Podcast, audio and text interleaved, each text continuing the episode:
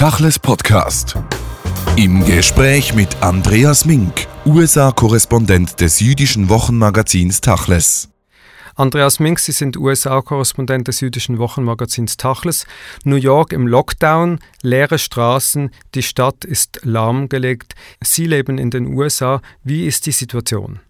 Ja, ich sitze hier außerhalb von New York etwas, äh, aber ich hab, wir haben viele Freunde und Kontakte in New York und reden mit denen auch. Und äh, das kann man auch in den Medien sehen. Die Situation in New York City ist extrem im, im Landesvergleich. New York ist nach Seattle der nächste große Hotspot geworden.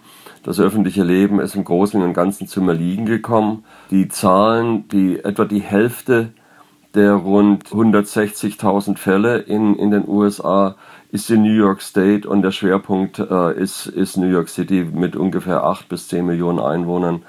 Dort steigen auch die Todeszahlen ständig an. Ich glaube, die letzte Zahl lag so ungefähr bei 1000 in der, in der City. Landesweit äh, sind wir jetzt über 3000 gekommen. Es ist ja auffallend, dass gerade unter oder innerhalb der jüdischen Gemeinschaft relativ viele Krankheitsfälle und auch Todesfälle mittlerweile zu beklagen sind. Es wurde in in den Medien berichtet, dass vieles darauf zurückzuführen ist, dass in den orthodoxen jüdischen Gemeinschaften das Versammlungsverbot zu spät umgesetzt wurde und vielleicht immer noch nicht umgesetzt wird. Was wissen Sie? Ja, das hat man relativ früh schon gehört, ja. Das hat man ähm, zuletzt bei der Diskussion auch um die Masernimpfung äh, schon bemerkt, also dass diese Gemeinschaften es sich auch nicht gerne was von außen sagen lassen und dass das Gemeinschaftsleben, also das Zusammensein, äh, in, in den auch wirklich dicht bevölkerten Nachbarschaften in Williamsburg zum Beispiel, in, in Brooklyn. Äh, das spricht alles gegen, es hat die Ausbreitung der Epidemie erleichtert. Allerdings ist es so, dass die Stadtverwaltung in New York und die Gesundheitsbehörden und auch vom Gouverneur her, die haben sich also stark bemüht und auch mit den Rabbinern dann vor allen Dingen in Verbindung gesetzt und haben auch eine positive Resonanz bekommen. Das heißt also, die diese Versuche, sich also selbst zu isolieren und, und äh, so weiter, was, was man hier landesweit, also vor allen Dingen in New York hat, das hat auch in den, in den orthodoxen Gemeinschaften jetzt gegriffen. Aber es ist natürlich so, dass bei den engen Verhältnissen und bei den kinderreichen Familien die Ausbreitung wahrscheinlich schon weit vorangeschritten ist. Und wir sind noch mittendrin in dieser Inkubationszeit von ungefähr zwei Wochen. Das heißt, die Zahl der, der Erkrankungen, also nicht nur in der orthodoxen Community in, in, in New York, sondern auch äh, in der ganzen Stadt und, und darüber hinaus, die Zahl der Erkrankungen und dann auch der Todesfälle, die wird also äh, von allen Experten her in den nächsten äh, Wochen explodieren. Wenn wir von New York sprechen, die Stadt ist gelockdownt, es gibt ein weitgehendes Ausgangsverbot, Ausgehverbot. Die Leute leben ja nicht wie hier in Europa in kleineren Häusern, sondern in Wolkenkratzern. Das ganze Leben, wenn man mit den Leuten dort spricht, ist äh, fast schon Kriegszustand ähnlich. Wie erleben Sie das?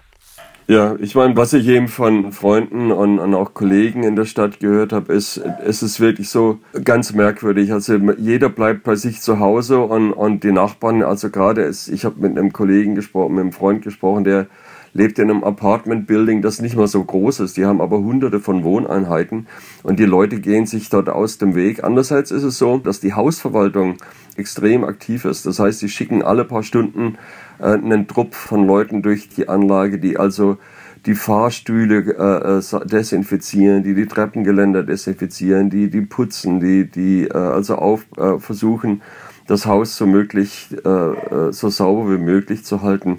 Es ist natürlich schon gespenstisch, dass die Straßen so vollkommen leer sind. Die einzigen Geräusche, die man wirklich hört, sind die Sirenen von den Krankenwagen. Und man kann also äh, tagsüber oder auch am Abend mitten auf der Straße laufen. Und in einer der dicht bevölkertsten Metropolen der Welt äh, ist es wirklich sehr merkwürdig. Wie nehmen Sie jüdische Stimmen in der Öffentlichkeit wahr und vor allem auch diejenigen von jüdischen Organisationen, wenn es jetzt darum geht, Corona in der jüdischen Gemeinschaft zu thematisieren oder eben Corona zu thematisieren äh, in der Gesellschaft generell? Ja, ich meine, es ist so, dass der Outreach von Gemeindezentren, von den jüdischen Dachverbänden, das ist schon enorm und das hat sehr früh angefangen. Also die, die haben das große JCC, das äh, Community Center an der Upper West Side, hat beispielsweise sehr früh geschlossen, aber die versuchen eben auch alle mit ihren Mitgliedern in Verbindung zu bleiben. Synagogen äh, haben relativ früh geschlossen landesweit. Und die sind, äh, die Leute sind also, ich meine, generell in, in, in, in der Gesellschaft, aber wirklich in, in der jüdischen Gemeinschaften besonders, die haben relativ schnell reagiert, die sind äh, wirklich kreativ, die versuchen untereinander Kontakt zu halten, die halten virtuelle Gottesdienste ab. Äh, und dann gab es auch relativ schnell Initiativen von Stiftungen und, und, und Philanthropen, die also zum Beispiel sich zusammengetan haben, um kulturelle Institutionen, äh, ich glaube gerade in New York City, am Leben zu erhalten und, und Künstlern zu helfen, die, die oder Kulturschaffenden zu helfen. Also es ist ja so, dass ich glaube, das ein großes Orchester in New York, ich glaube sogar die Philharmonic Orchestra, ich bin nicht ganz sicher, aber die, die haben, die, die entlassen alle ihre Leute, also hier, hier die ihre Angestellten hier in, in, in Connecticut gibt's gibt's den berühmten Mystic Seaport, wo, wo Steven Spielberg seinen, seinen Amistad-Film gedreht hat. Die haben gestern 160 Leute, die gesamte Belegschaft auf einen Schlag entlassen, nicht?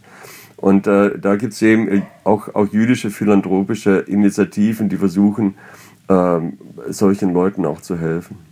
Nun, die Krise ist ja keine von New York, es ist eine von Amerika, aber New York hat es als eine der ersten Städte im Osten des Landes getroffen. Amerika ist groß, die äh, ganze Viruswelle geht ja von Osten nach Westen. Es ist schon erstaunlich, dass einer der modernsten äh, Länder der Welt so schlecht vorbereitet ist und dass, die, äh, dass der Virus so knallhart zuschlägt. Wie, was wird passieren jetzt oder wie schauen Sie in die nächsten Wochen? In Amerika ist der Peak der äh, Ansteckung ja gar noch nicht erreicht und der Virus geht jetzt nach äh, äh, Westen an die Westküste. Ja, da haben Sie recht. Ich meine, es ist so, dass ich habe gerade einer der großen und wirklich der, der, der, besten Fachleute in dem, der auch auf Twitter präsent ist, ist Scott Gottlieb der ähm, zuletzt, äh, ich glaube bis 2018 für zwei Jahre auch irgendwie äh, ein, ein Gesundheitsministerium unter Trump geleitet hat und, und äh, Gottlieb hat eben auf, ich habe sein Twitter-Feed angeguckt und Gottlieb hat gesagt, der April wird wirklich der brutale Monat und es wird vor allen Dingen jetzt so sein, dass der Virus gleichzeitig äh, anfängt zu explodieren, die Fallzahlen landesweit. Also große Staaten, äh, die auch republikanisch geführt werden, wo das Testen hinterherhängt, wo auch diese Ausgangssperren noch nicht äh, verhängt worden sind, wie Texas, wie Florida,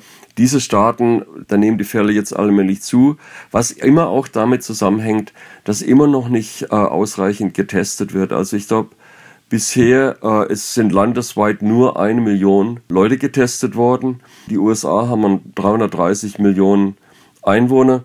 Und dann ist es natürlich so, dass Metropolen wie Atlanta oder, oder Houston oder Dallas, die sind natürlich nicht so eng besiedelt wie, wie New York City. Das heißt, die Leute sitzen da nicht so eng aneinander, sondern die sind alle für Autos gebaut und die Ansteckung wird dort nicht so schnell äh, grassieren und um sich greifen. Aber gleichzeitig haben die Staaten, eh, diese republikanisch geführten Staaten eher im Süden, die haben eben dieses, dieses Testing und die Ausgangssperren bisher versäumt. Und wie Gottlieb äh, sagt, der rechnet eben damit, dass in diesen Staaten die Fallzahlen in den nächsten Wochen, den April über, explodieren werden. Jetzt haben sie eine Lage, wo New York immer noch der große Hotspot ist.